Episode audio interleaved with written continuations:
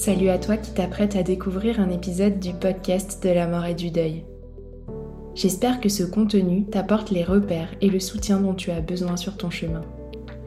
Si tu veux que ce podcast continue et pouvoir entendre d'autres témoignages, interviews et partages inspirants, c'est à toi de jouer en nous soutenant sur notre cagnotte Tipeee. Si chaque auditeur nous donnait ne serait-ce qu'un euro par écoute, le podcast aurait encore de longues et belles années devant lui. Alors c'est le moment d'y penser, de t'arrêter et de valoriser notre travail. Toutes les infos pour contribuer sont en descriptif de cet épisode. Merci beaucoup et belle écoute.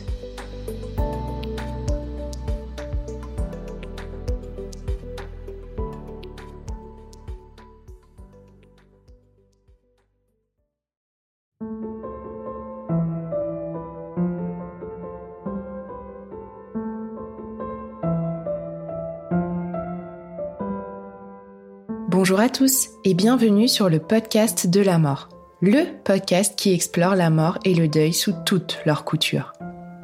Je suis Tiffany, accompagnante du deuil et créatrice de ce podcast. Pour cette nouvelle mini-série, j'ai décidé d'aborder un thème particulièrement difficile, celui du suicide. Ces épisodes ne seront donc, une fois de plus, pas entendables par tous et il est essentiel de bien prendre le temps de vous écouter vous avant de décider de vous lancer dans leur découverte.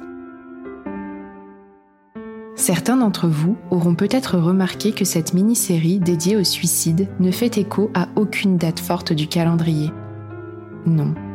Elle fait écho à une date de mon calendrier personnel, à la perte par suicide d'une personne très chère à mon cœur. Il s'agit de ma cousine, Laurie, envolée en janvier 2011. Elle n'est pas la seule que j'ai perdue ainsi, et j'ai également une pensée pour une amie en partageant ces épisodes. C'est donc une date personnelle qui m'a poussée à mettre en lumière ce sujet difficile mais essentiel ce mois-ci.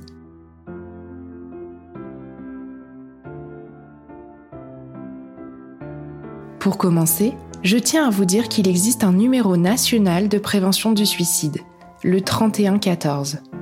Vous pouvez contacter ce numéro à toute heure du jour et de la nuit, que vous soyez vous-même dans un tourbillon fait d'idées suicidaires, que vous soyez un proche accompagnant une personne qui vous inquiète, ou même que vous soyez un professionnel confronté à un patient en danger. Au bout du fil, vous trouverez des professionnels formés, capables de vous écouter, d'évaluer votre situation et de vous orienter. Alors, si vous avez le moindre doute, n'hésitez plus, faites le 31-14. Si vous pensez qu'il est juste pour vous de découvrir cette mini-série, alors, cette fois, c'est parti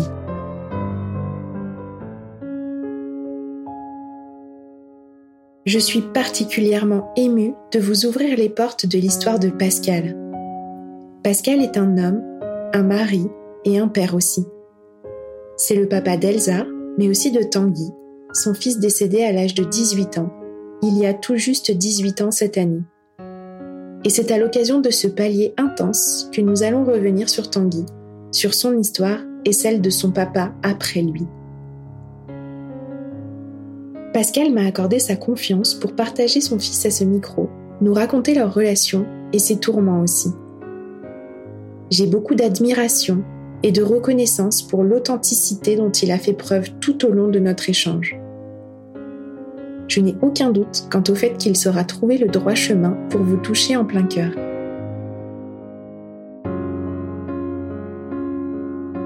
Je suis donc Pascal, Pascal Brevet. J'ai, mon Dieu, 64 ans, marié depuis 40 euh, ans cette année, avec Laurence, papa de nos enfants, euh, Tanguy, qui avait 18 ans quand il est décédé il y a 18 ans. Sont les deux fois 18 comme euh, je les appelle cette année. Puis te parler également d'Elsa, notre euh, deuxième enfant, qui avait 12 ans quand Tanguy est parti et qui en a maintenant 30.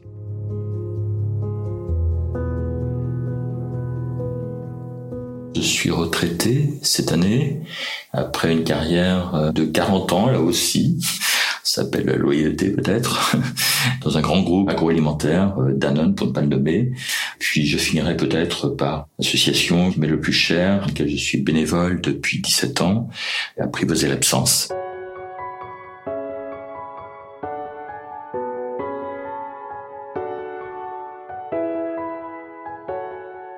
Tanguy est né en 1985, c'était notre premier enfant une enfance qui s'est plutôt euh, passée, bah, ma foi, comme toute enfance, assez linéaire, même s'il y a eu peut-être quelques à-coups. On a déménagé, elle devait avoir à peu près une dizaine d'années pour passer quatre ans à Barcelone. Je sais que ça l'avait pas mal perturbé à l'époque.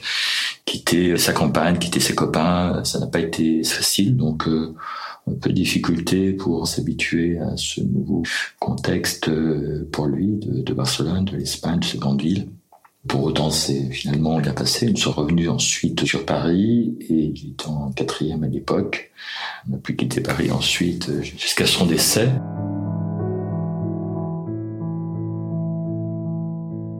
Je regarde, malheureusement, on ne les verra pas sur l'enregistrement, bien évidemment, mais je t'ai demandé la permission de mettre les photos sur cette table de Tanguy, donc euh, permettre de regarder assez, assez fréquemment Tanguy, comme je le fais là, pour parler de lui.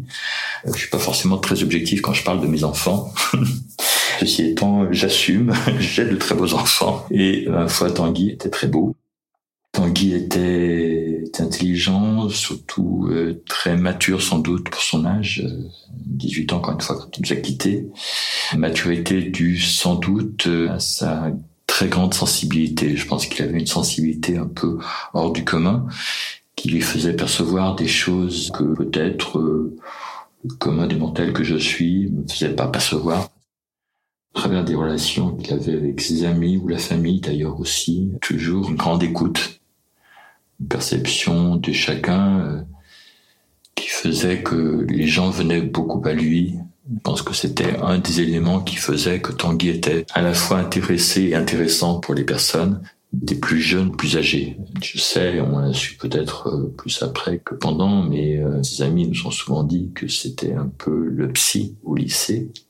Je pense qu'il a apporté beaucoup, manifestement, à tous les gens qui ont connu Tanguy. Je pense qu'il aurait pu, euh, bien évidemment, apporter beaucoup plus longtemps.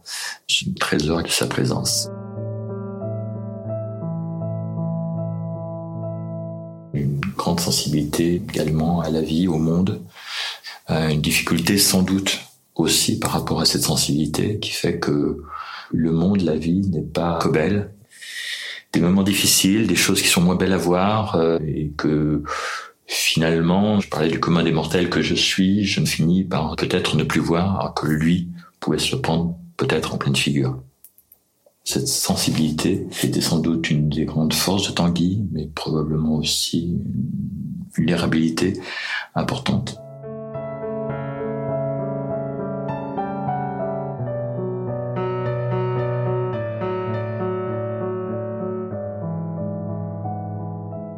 Était aussi très dans la vie. J'ai vraiment envie de le souligner. C'est pas forcément une image qu'on peut avoir d'une personne qui met la fin à ses jours. En tous les cas, il était euh, beaucoup avec ses amis. Il pouvait, pardonnez-moi l'expression, mais savoir aussi beaucoup déconner. Et là aussi, il attirait par euh, sa fantaisie parfois. À côté de cela, un monde intérieur qui était lui beaucoup plus sombre, et puis de souffrance, euh, etc., qui euh, faisait que parfois un vécu qui n'a pas toujours été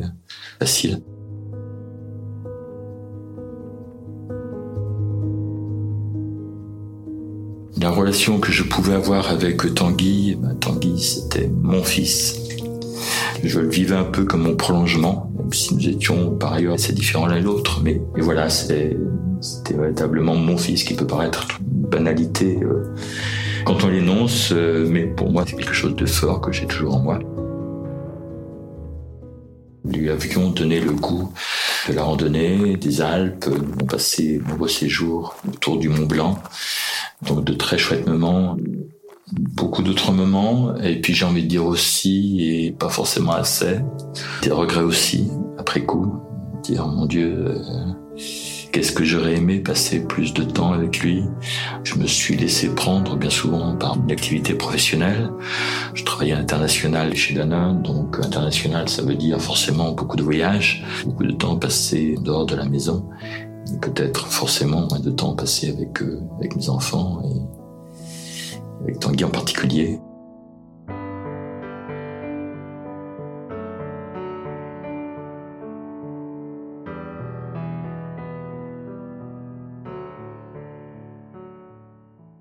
Ce qui me vient de mon fils, suis toujours senti fier de mon fils une véritable fierté. Je suis heureux de le dire parce que ça n'a pas été une fierté d'après coup. Je la vivais au moment où vivait Tanguy. Et, Tanguy a beaucoup, beaucoup marqué son entourage euh, familial. Il a aussi beaucoup d'amour. Et je suis heureux de le dire parce que là aussi c'est pas de l'après coup. Je crois qu'il y a eu vraiment beaucoup d'amour. Et une marraine extraordinaire qui était pour lui une ressource extrêmement importante, extrêmement forte dans les dernières années, il avait un lycée pas très loin de là où habitait sa marraine. Manifestement, il allait se ressourcer, voire euh, probablement éponger un peu ses, je sais pas si on peut parler de mélancolie, mais euh, les moments sans doute plus difficiles. Enfin, en tous les cas, il avait cette ressource ce lien très fort.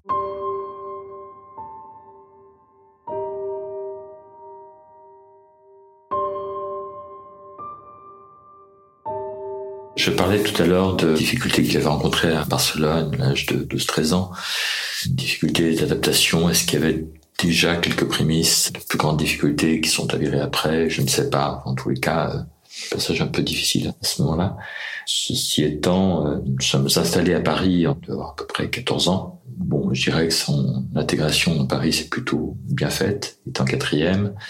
Pour autant, des difficultés majeures qui ont commencé à apparaître en seconde, des problèmes de discipline, il avait une seconde très agitée.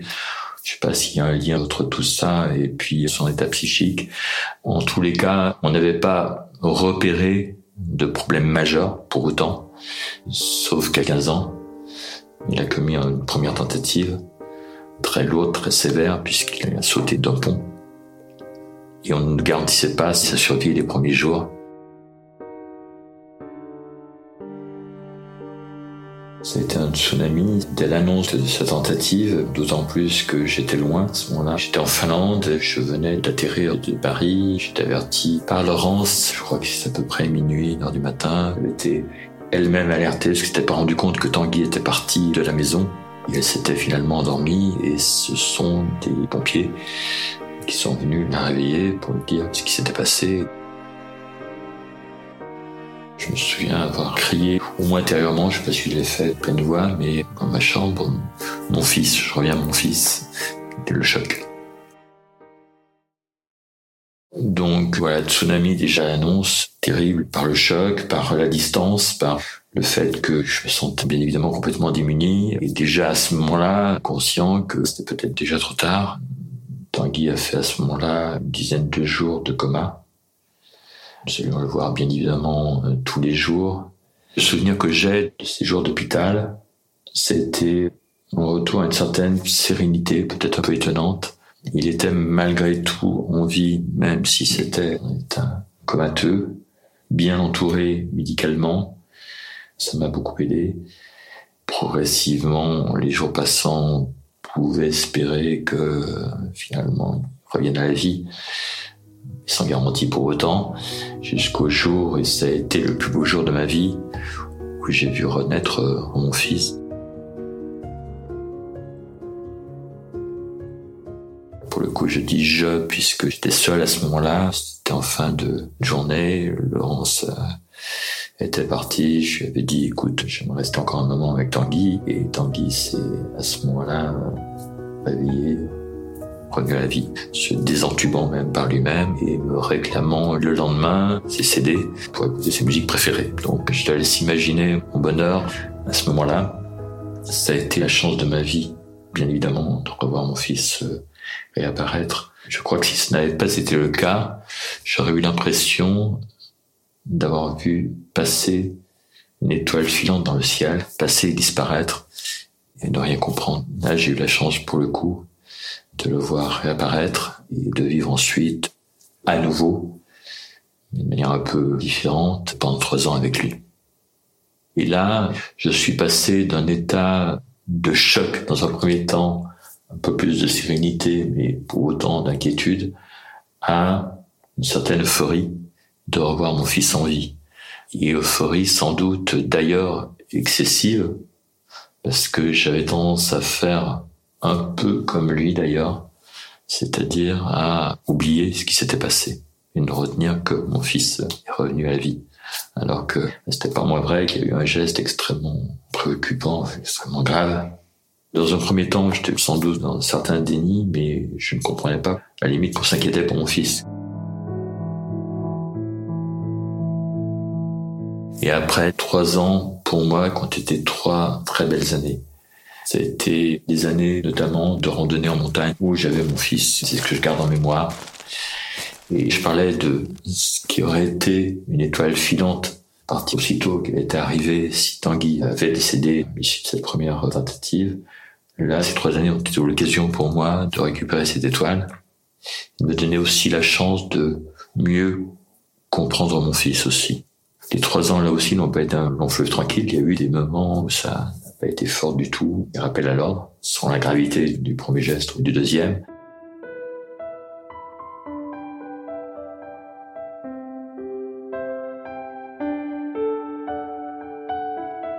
Après avoir parlé de ces trois ans, te dire qu'il y a eu des moments difficiles aussi. Ça a été le cas du dernier mois où Tanguy n'allait pas bien, vraiment pas bien. J'ai alerté plusieurs fois au lycée, j'ai dû retourner le chercher deux fois. Je garde en moi les... Ça n'a peut-être été qu'un échange téléphonique de Tanguy me dire qu'il était pas bien, et ça, je, l'ai encore en moi très, très fort peut-être aussi une pointe encore de culpabilité, de me dire est-ce que j'ai été à la hauteur de ces appels, est-ce que j'aurais pu faire plus? Toujours est-il qu'on est arrivé à, à ce dernier jour, ça faisait deux ou trois jours, peut-être un peu plus, qu'il était à la maison, à se reposer? Je me souviens, la dernière image que je garde de lui était probablement deux ou trois heures avant son geste. Je suis passé à la maison entre deux rendez-vous et dans le couloir de l'appartement. Je l'ai peut-être dérangé dans ses préparatifs. Mais en tous les cas, il est plutôt serein. Je lui ai demandé comment ça allait. Il m'a dit que ça allait. Je crois lui avoir dit quelque chose que je me suis reproché après. Il m'a écoute, si ça va bien, chérie, tu euh, n'hésite pas à travailler un petit peu. En terminale. Voilà. Et puis ensuite, je suis reparti au bureau. Après coup, je me dis, mon Dieu.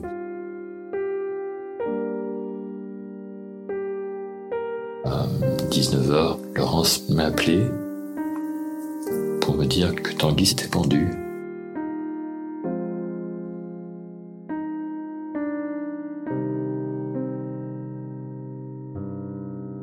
Voilà, je me suis écroulé et c'est un collègue qui m'a ramené à la maison. Les pompiers étaient là. Très rapidement, on nous a dit que pratiquement plus d'espoir, que s'il y avait un espoir, c'était peut-être retrouver simplement un légume. Pour nous dire quelques cinq minutes après que c'était terminé.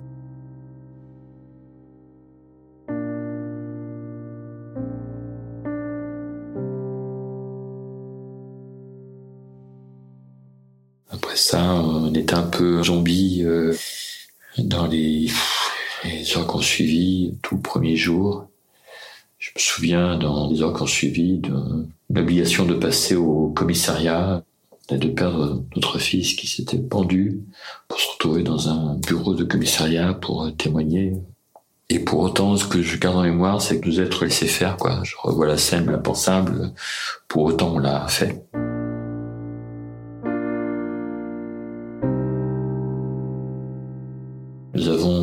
Rapidement su que Tanguy nous avait laissé une lettre. Une lettre qui, dans les premiers jours, ne nous était pas accessible puisqu'elle avait été emportée par les policiers. Donc on a pu découvrir cette lettre que plusieurs jours après. Mais cette lettre euh, était éminemment importante. Je me souviens de sa première tentative à 15 ans, il n'avait rien laissé. Je me revois dans sa chambre à chercher au moindre indice. J'essaie de me raccrocher à la fameuse question du pourquoi. Là, Tanguy nous a laissé une lettre. Une lettre nous a permis de garder quelque chose ce qui l'a conduit à ce geste, tout en respectant aussi que la lettre ne dit pas forcément tout, n'explique pas forcément tout, et que j'ai un immense respect par rapport à ça.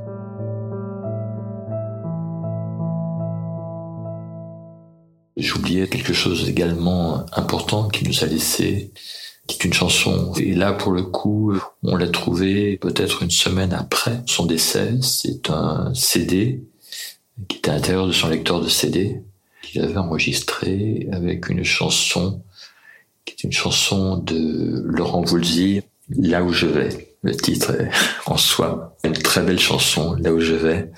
C'est un, un beau cadeau. J'ose qualifier un petit peu d'espoir d'une future destination pour Tanguy.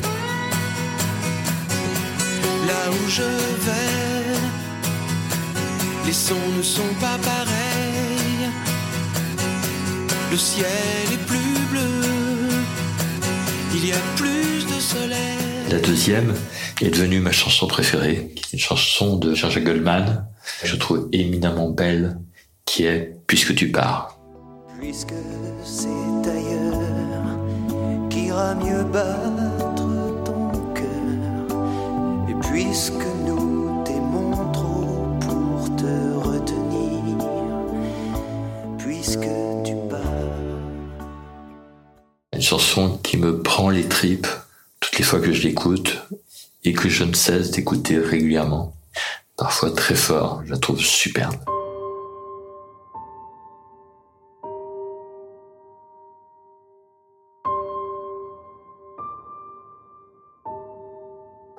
Les funérailles, j'étais dans l'insidération. Je parlais peu d'état zombie. C'est pas le zombie incapable de faire quoi que ce soit, non. J'étais dans l'action, l'action des préparatifs, etc.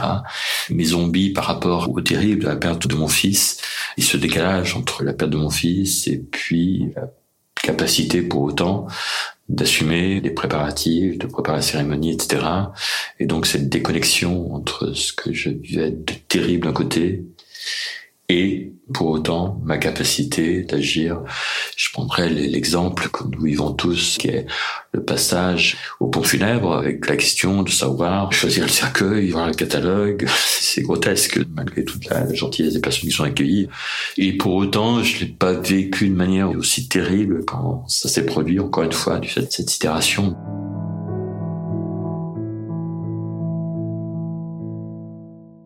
Les funérailles, les deux cérémonies, nous avons eu deux parce que région parisienne d'une part et puis région lyonnaise d'autre part. Et après coup, je me dis mon Dieu, il y a eu deux cérémonies et je n'ai pas versé une larme. Au cours de ces deux cérémonies, je n'ai pas versé une larme de l'enterrement de mon fils, alors que précédemment, une année ou deux avant, qui ont participé à l'enterrement d'une amie, d'une amie très chère, et que j'ai été effondré tout au long de la cérémonie. Et là, de cérémonie dans l'enterrement de mon fils, et pas une larme. Et au contraire, cette capacité d'accueillir la famille, je trouve ça très, très impressionnant. Si je vais un peu plus loin dans le temps, j'observe que c'est ce que j'ai vécu sur les premiers mois. J'ai repris mon travail il y a plus de deux semaines après et avec énormément choses à dire, presque des scrupules après coup, avec beaucoup d'énergie. Je me souviens, fait un séminaire, on va dire trois semaines après, et je me senti plein d'énergie pour animer ce séminaire. C'est pour autant assez classique, encore une fois, et notamment, sans vouloir trop généraliser, mais c'est assez masculin comme réaction, espèce de carapace qu'on se met, qui peut perdurer très longtemps. Je pense cette carapace, je l'ai eu euh, sans doute beaucoup plus que quelques mois. Elle s'est un peu fendue sur les deux, trois premières années, mais pour autant, elle était là. Je pense avoir reporté assez longtemps, mais j'ai été rattrapé par la patrouille. Je suis jamais tombé, mais oui, les émotions m'envahissent beaucoup plus tardivement, mais elles m'envahissent aussi. Et tant mieux.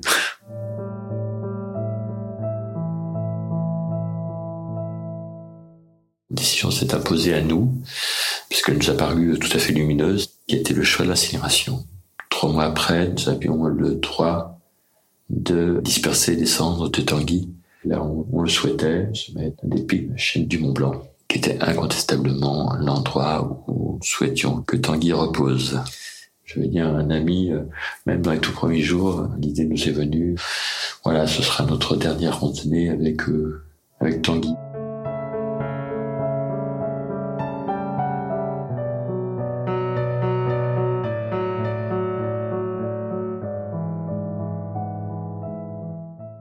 Parlant de ce qui nous a aidé sur ce chemin de deuil, euh, je vais parler bien évidemment d'Après l'absence, une association qui nous a été conseillée très rapidement par un médecin généraliste, qui nous a permis d'intégrer un groupe de parents endeuillés comme nous, entre six mois et un an après le décès de Tanguy.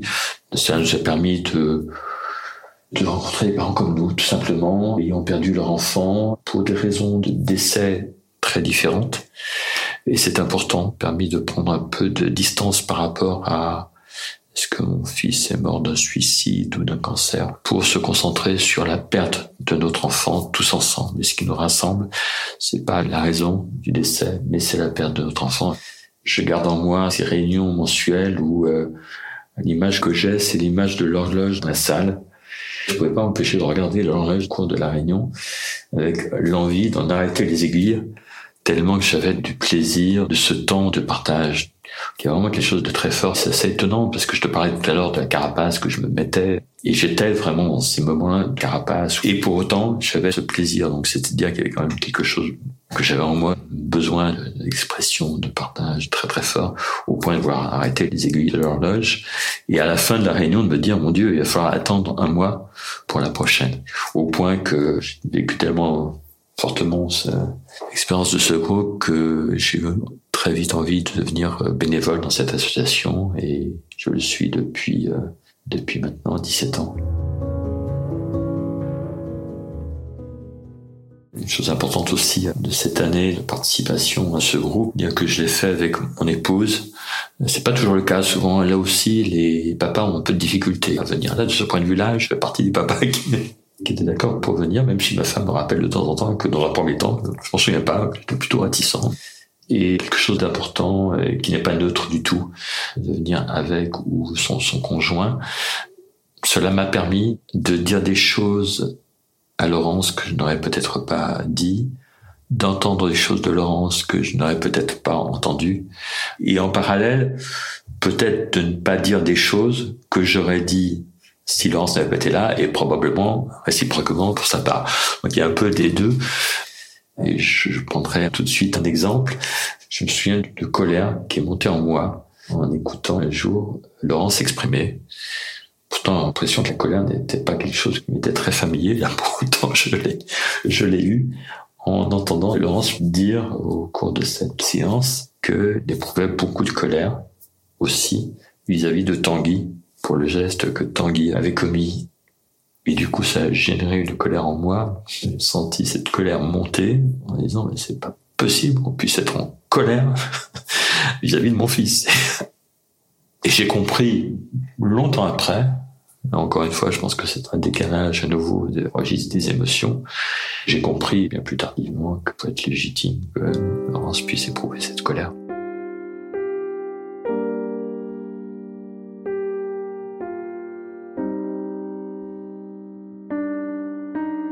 Je parlais des deux fois 18. C'est quelque chose que je vis très fort cette année parce que c'est l'année où j'ai calculé que ce serait à partir du 8 juin.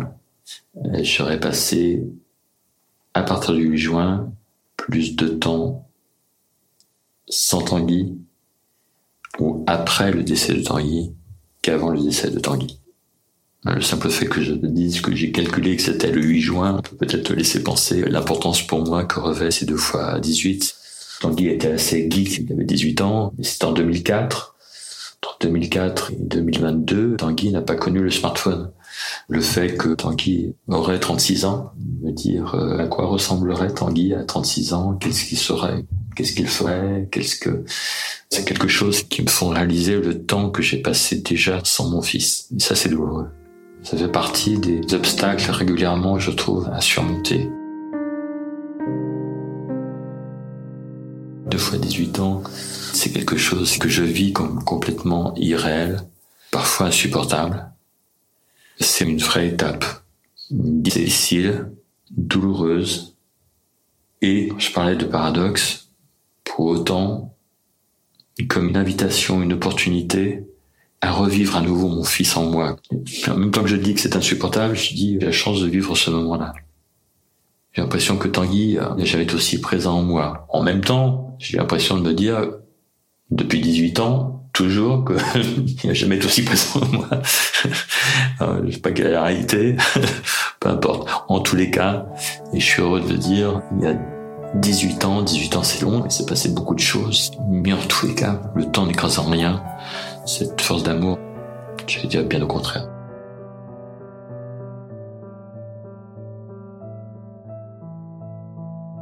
Je me dis que je n'aurais peut-être jamais réalisé cet amour infini, éternel, inconditionnel pour mes enfants si Tanguy n'était pas parti. Et ça, ça fait partie du chemin de deuil. Et c'est aussi un cadeau. J'hésiterai pas à parler aussi de cadeaux sur ce chemin pour autant si terrible. Il y a des choses aussi qui me sont venues au cours de ce chemin, des choses qu'on peut entendre et que je ne dirai pas. Je ne dirais pas qu'il n'y a pas pire que de perdre mon enfant. On entend très souvent, et je ne le crois pas fondamentalement, aussi douloureux que ça aura été ce chemin de deuil, cette perte de mon fils. J'ai vraiment vécu cela au fond de moi-même parce que je crois que l'intensité du deuil, la douleur, la souffrance n'est pas liée stricto sensus à un lien de parenté. Il est lié à un lien la force du lien. Et ce lien, bah oui, forcément, il est important quand on parle de son enfant, mais il est bien aussi fort entre frères et sœurs, par exemple. Et peu importe, tout dépend de lien, un lien extrêmement fort avec son voisin et souffrir énormément. Je crois beaucoup à cela. Et puis aussi, c'est une manière pour moi de rester ouvert, pas rester isolé dans ma souffrance, de rester à l'écoute de la souffrance de l'autre. Et quand je suis en face d'une personne qui souffre, je vais pas aller me dire finalement est-ce qu'elle souffre plus ou moins que moi? Non, j'écoute sa souffrance et j'en tire l'avantage aussi pour moi. Peut-être qu'elle, je l'accueille, je peux peut-être l'aider par cet accueil. Ça m'aide à ne pas rester figé dans ma propre souffrance.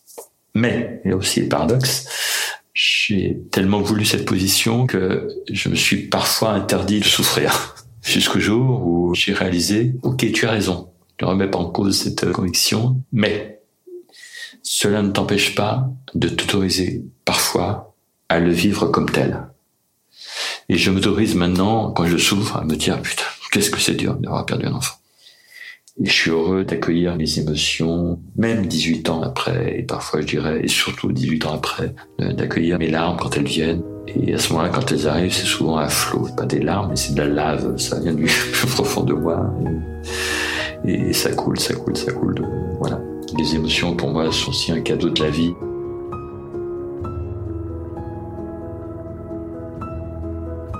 Et puis il y a une deuxième chose que je ne dirais pas, même si je vais l'énoncer, je ne dirais pas que traverser mon deuil a été une question de force, de courage, de volonté. On entend souvent, oh quelle force vous avez, quelle énergie, quel courage. Euh, j'ai l'intime conviction qu'il ne s'agit pas de force, de courage, de volonté, je dirais même pas de choix.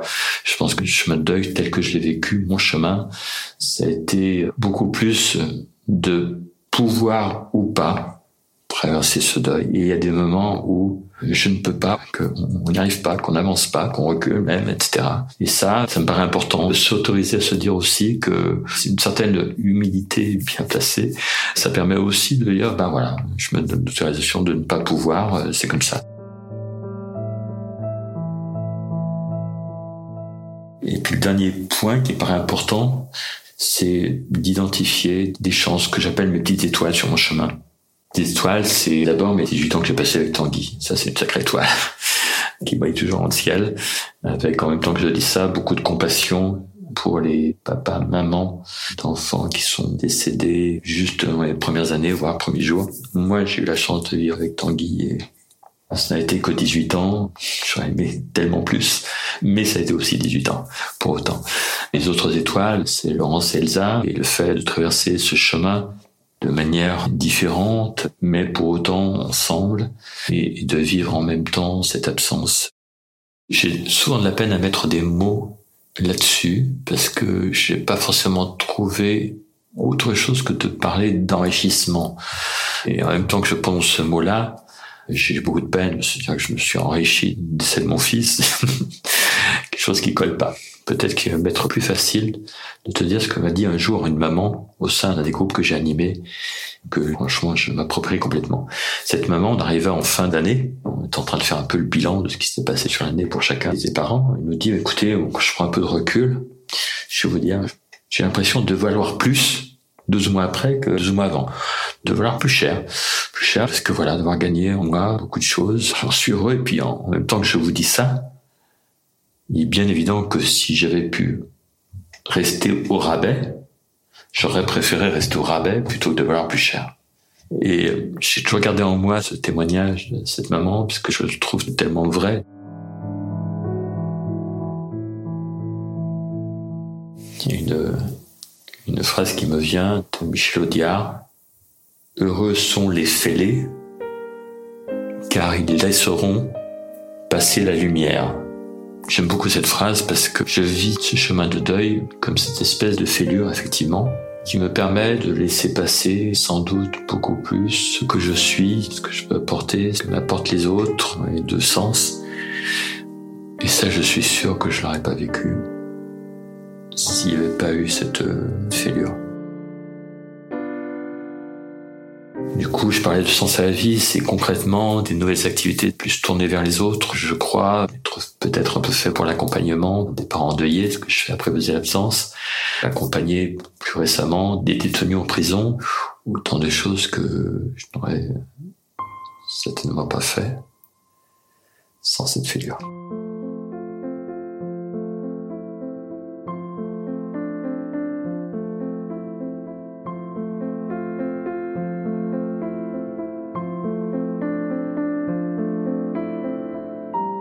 18 ans après ta mort, Tanguy, je peux et suis heureux de te dire que je me suis relevé, avec l'amour pour toi toujours plus chevillé en moi, que j'apprends et grandis pas à pas en humanité et humilité, comme jamais je n'aurais appris et grandi, que je m'ouvre à de nouvelles activités tournées vers les autres, que jamais je n'aurais imaginé, et dont tu es, j'ose le penser, si heureux de là où tu es que j'aime la vie comme sans doute jamais je l'aurais autant aimé.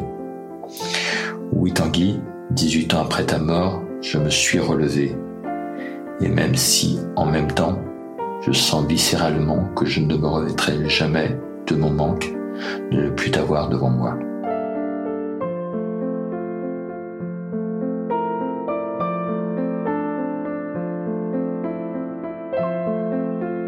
Je vis ce type d'opportunité, de, de rencontre, d'expression comme quelque chose qui fait partie aussi en soi de mon chemin de deuil. Je m'aperçois qu'à chaque fois que j'ai l'occasion de porter ce type de témoignage dans des circonstances assez différentes, c'est à chaque fois pour moi quelque chose qui me nourrit, qui me permet modestement, humblement de continuer à grandir. Merci à toi, Stéphanie.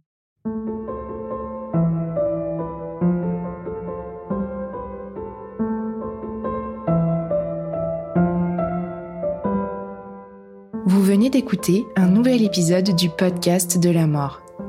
Je vous rappelle que si vous êtes en difficulté, tant pour vous que pour un proche, vous pouvez contacter le 3114, plateforme dédiée à la prévention des suicides, et ainsi être accompagné. Cet épisode a été monté par Elsa Doll. J'espère que ce partage vous a éclairé, et si tel est le cas, n'hésitez pas à me partager vos retours sur les réseaux sociaux, Instagram, Facebook, mais aussi TikTok de temps en temps. Vous pouvez aussi laisser 5 étoiles et un commentaire sur Apple Podcast et Spotify pour permettre au podcast de la mort d'être toujours plus visible. Enfin, n'hésitez pas à en faire un don sur mon site internet www.lepodcastdelamort.toutattaché.fr dans l'onglet Soutenir le podcast si vous voulez encourager la suite de cette aventure. Je vous donne rendez-vous la semaine prochaine pour un nouveau partage.